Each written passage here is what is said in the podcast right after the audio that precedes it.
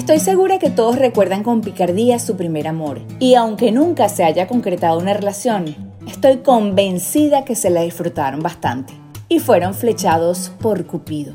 Yo soy Mariana Chisa y como hoy es el Día del Amor y de la Amistad, quise hacer este podcast para celebrarlo. Damos lo que sea por estar cerca de esa persona especial cuando estamos enamorados.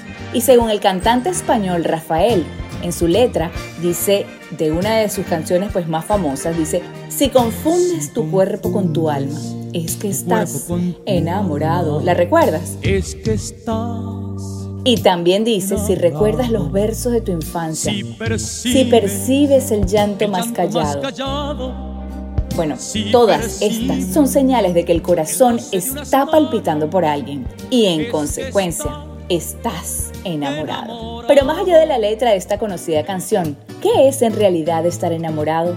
Cada quien tendrá una definición.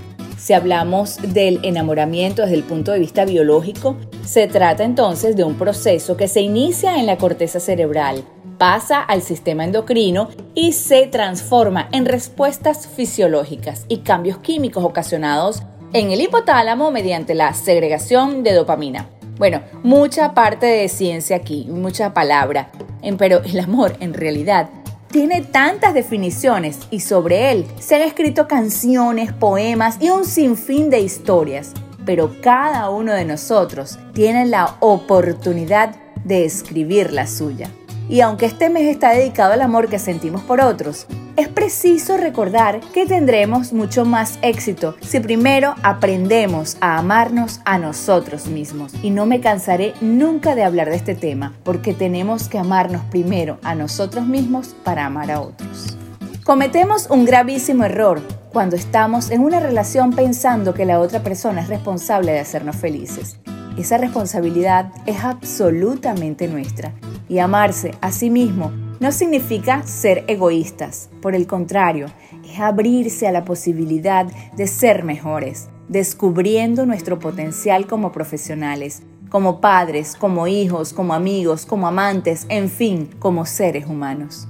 Amarse a sí mismo es conocer nuestras fortalezas y limitaciones, es respetarnos y aceptarnos por lo que somos en el mes del amor y la amistad, que el amor sea correspondido, que sea fructífero, que nos regale muchos momentos de felicidad y placer y que sobre todo comience con nosotros mismos, porque simplemente se trata de actitud.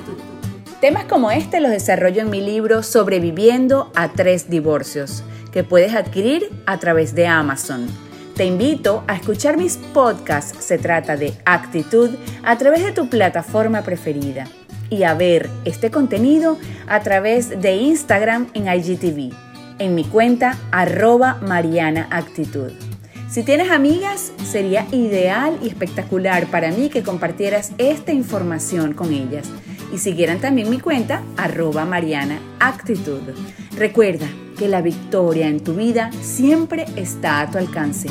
Bendiciones para ti.